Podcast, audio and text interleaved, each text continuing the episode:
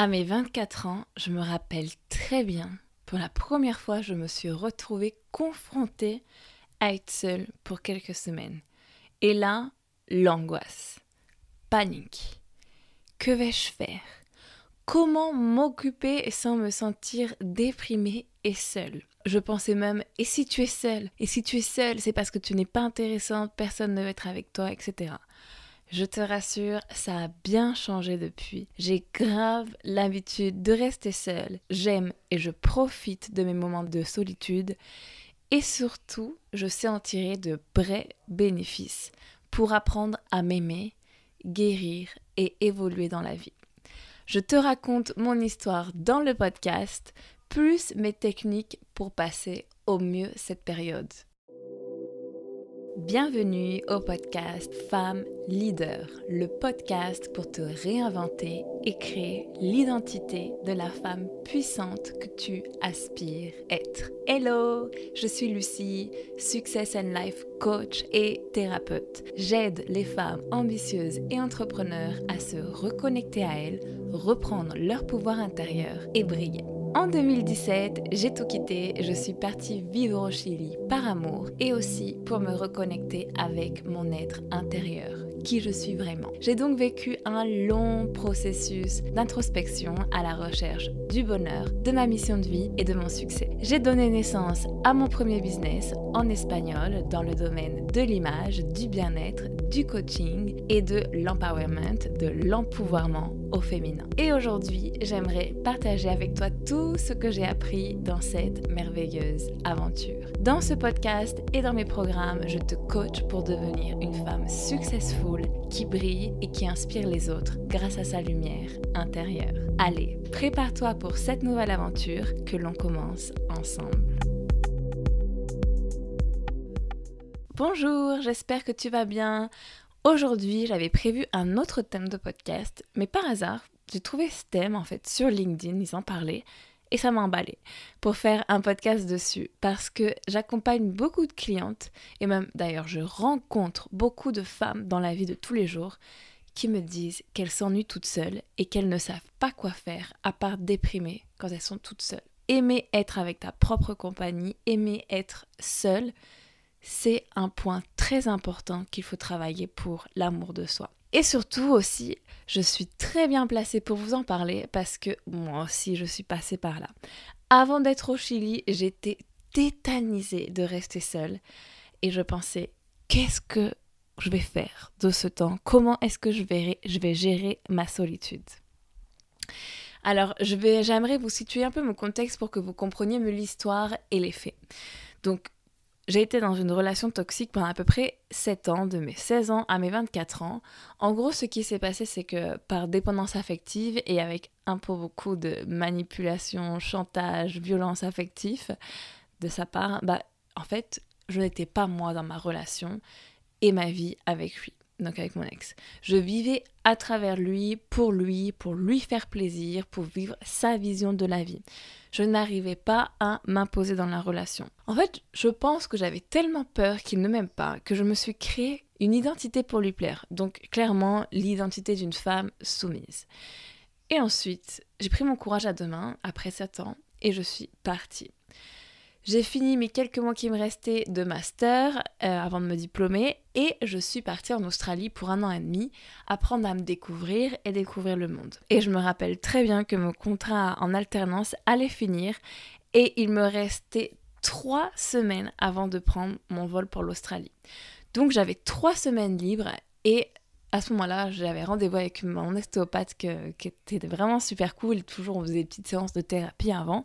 Et elle me demandait comment est-ce que j'allais? Et je me rappelle tellement lui avoir dit Je suis tellement angoissée, là j'ai trois semaines devant moi, je vais être toute seule parce que bah, tous les gens autour de moi ils travaillent, tout le monde est occupé, et moi j'ai pas de travail, enfin je, je sais pas ce que je vais faire pendant ces trois semaines. J'avais aucune idée de ce que je pouvais faire. Et je me voyais déjà déprimée, m'ennuyer. En fait, j'avais jamais été toute seule, toute seule, et ça me déprimait, angoissée d'avance. Au final, à ce moment, ça s'est super bien passé. En fait, je vivais chez ma sœur, donc elle, elle travaillait, je la voyais le soir, mais durant la journée, ben, je préparais mon voyage pour l'Australie. Je faisais pas mal de sport, un footing tous les matins, je nettoyais la pâte, je faisais des, petites choses comme ça. Et le soir, bah, du coup, quand elle revenait, j'étais avec elle, avec mes copines ou ma famille. Donc au final, j'avais eu un peu peur pour rien, mais je me sentais pas bien quand même d'être seule. Et ensuite, donc je suis arrivée en Australie. Donc en Australie, j'ai jamais été seule quasiment. J'étais toujours avec des nouveaux copains, copines. Là, j'étais vraiment entourée. Bah, c'est ce que je voulais de toute façon.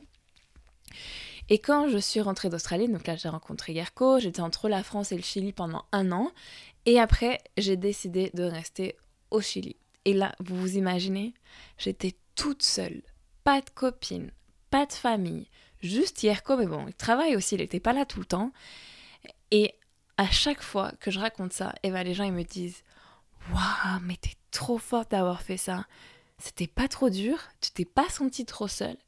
Et ben non, pas du tout. Parce qu'en fait, ce temps seul, c'était clairement un temps pour moi où j'ai compris plein de choses sur moi, où je me suis reconnectée avec qui j'étais et où j'ai appris de choses sur moi et euh, comment je fonctionnais, mais aussi sur la, vie en général. Dans les livres, en ligne, des documentaires. J'ai lancé mon business, je me suis formée dans plein de disciplines. J'ai eu le temps de me reposer quand j'étais fatiguée, de bricoler un peu dans ma maison, de faire ce que j'aimais vraiment. Et je vais aller même plus loin en te disant que c'est grâce à ce temps passé seul et au fait d'être seul que là je suis en train de vous parler et de, de, vous parler, de, de, faire ce podcast et de faire maintenant le job de mes rêves, donc le coaching. J'ai même appris une nouvelle langue, enfin vraiment, ça a été une période là où j'étais seule où j'ai appris tellement de nouvelles choses sur le monde, sur euh, pour mes connaissances, mais aussi sur moi. Donc en fait là je vais sur mon deuxième point, la solitude fait grandir. Parce que quand j'y pense, les autres, ils vont toujours influencer. Alors oui, c'est normal, on vit en société, hein, c'est normal d'être influencé par les autres parce qu'on recopie un peu ce qu'ils font, on veut être apprécié des autres, on prend exemple sur les autres. Mais aussi, dans mon cas, moi, j'étais pas heureuse comme j'étais. J'étais la fille parfaite de mes parents, la copine cool, la petite fille studieuse, sage. Mais j'étais trop influencée par ce que les gens voulait de moi. La société, ma famille, mes amis, et je me suis perdue totalement dans ce que voulait mon entourage et la société. Et c'est en étant seule et loin du brouhaha des autres que j'ai compris qui j'étais, mes forces, mes faiblesses, mes émotions, mon histoire, mes talents. En fait, les temps de solitude, ça t'oblige à faire une introspection. Tu te poses des questions sur ce que tu veux vraiment dans la vie. Qui tu es, pourquoi telle ou telle chose a marché ou a pas marché, tu t'analyses, tu analyses ta vie. Aussi, moi, c'est en étant seule que j'ai testé des nouvelles choses. Toutes mes techniques bien-être, méditation, tapping, visualisation, journaling, yoga, c'est parce que j'étais seule et que je m'ennuyais que j'ai testé toutes ces choses qui font désormais partie de ma routine au quotidien et je pourrais plus m'en passer. Mais aussi, il y a d'autres exemples. Il y a plein de personnes, c'est parce qu'ils sont seuls qui, qui commencent un nouveau sport ou une nouvelle activité, qui commencent un nouveau projet, qui reconnectent avec leur passion. Donc pense un peu à cette nouvelle activité que tu as toujours voulu faire. Peut-être de la danse, du piano, de la poterie, de la couture, tricoter, peindre, lire le tarot, faire du tennis, un nouveau sport, ou même avoir un nouveau diplôme si tu veux. C'est le moment pour commencer.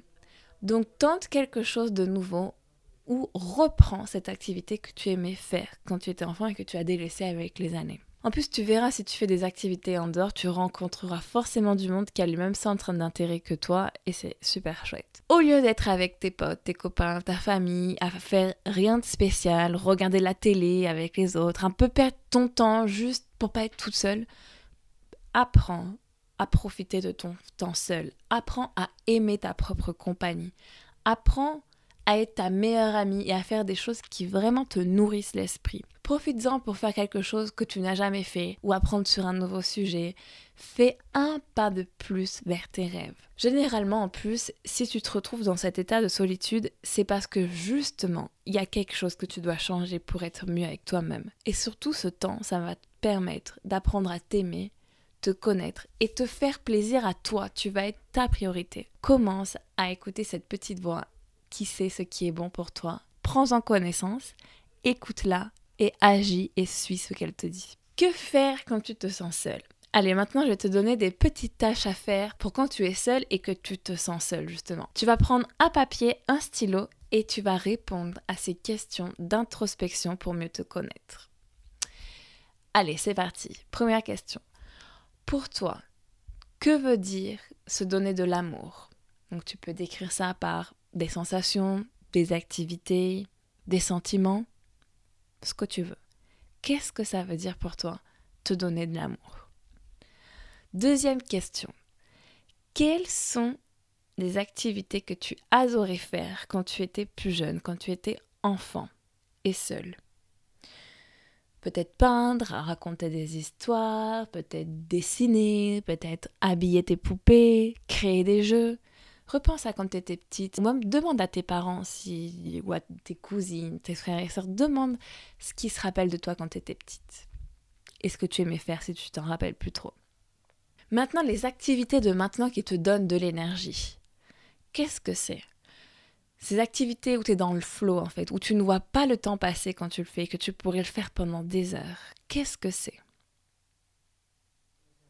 Maintenant, demande-toi, autre question à quoi est-ce que tu aimerais consacrer plus de temps et d'importance? Ça peut être, je sais pas, peut-être augmenter certaines compétences dans certaines choses, apprendre plus de choses, t'organiser, ranger, apprendre à cuisiner. Pense-y, à quoi est-ce que tu aimerais consacrer plus de temps et d'importance? Ça peut être même ton style. Autre question où est-ce que tu devrais mettre plus de limites pour te réaligner à qui tu es? Alors ça peut être des limites avec toi-même, par exemple utiliser moins ton téléphone, voir moins la télé, passer moins de temps à procrastiner, je sais pas, ou ça peut être aussi avec les autres. Peut-être t'affirmer plus face aux autres, quand toi tu veux pas forcément faire une activité, le dire, non, moi ça m'intéresse pas de faire ça, allez-y vous. Où est-ce que tu peux mettre plus de limites? Pour te réaligner à qui tu es vraiment. Ensuite, une autre question pour cultiver un peu l'amour de soi. Qu'est-ce que tu aimes le plus chez toi? En fait, c'est très facile de dire ce qu'on n'aime pas chez nous, mais ce qu'on aime, c'est pas si facile. Donc, je veux que tu me fasses une liste d'au moins 15 choses que tu aimes le plus chez toi. Ça peut être des choses physiques ou même des choses de ta personnalité, de qui tu es. Quelle est ta plus grande fierté? Quelle est la chose qui te rend le plus fier de toi dans ta vie actuellement?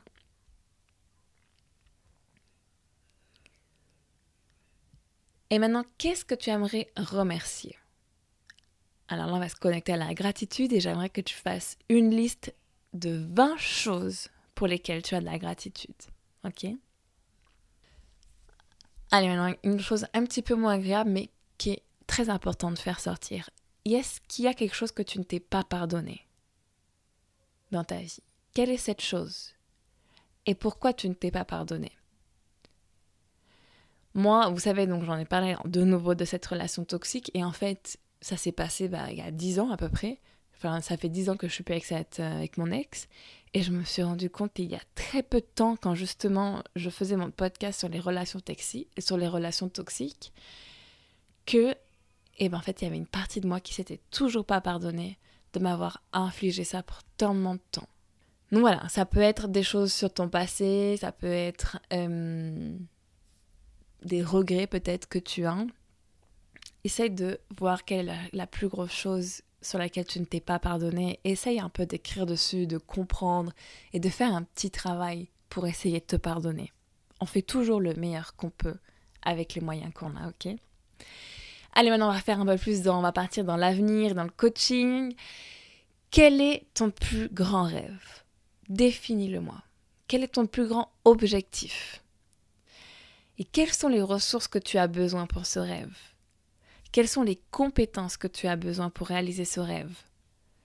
Quand est-ce que tu voudrais qu'il se réalise? Écris-moi vraiment, ressens ce que tu vas ressentir une fois qu'il sera accompli fais comme si tu serais en train de le vivre, je veux que tu l'écrives sur le papier, ça va te booster, ça va t'énergiser. Et ensuite, la prochaine action que tu pourrais faire maintenant, une petite action peut-être pour réaliser ce rêve et cet objectif. Même si c'est une petite action, d'ailleurs on commence toujours par quelque chose de petit souvent, mais essaye de, faire, de commencer un petit peu ton plan d'action et de voir qu'est-ce que tu pourrais faire pour commencer à mettre ce rêve dans la physique, dans la matière, dans la terre maintenant. Commence. Voilà, va répondre à ces questions déjà, ça devrait t'aider à prendre un temps pour mieux te connaître et comprendre qui tu es et ce que tu as besoin de laisser aller pour te sentir mieux et moins stressé d'être seul. Plus ça t'a sûrement apporté des pistes sur justement quelles sont les prochaines choses que tu vas faire quand tu vas être toute seule. Voilà, rappelle-toi, ce moment seul, c'est vraiment un moment pour te donner de l'amour, te chouchouter et faire de toi la personne la plus importante, ok? Si tu es seule à ce moment-là, c'est parce qu'il y a quelque chose en toi qui en a besoin et tu dois juste lui donner de l'amour. Allez, on se voit la semaine prochaine pour un nouvel épisode. Ciao ciao si tu as aimé l'épisode, laisse 5 étoiles et abonne-toi. C'est la meilleure façon de soutenir le podcast et d'aider un plus grand nombre de femmes à se reconnecter à elles et briller.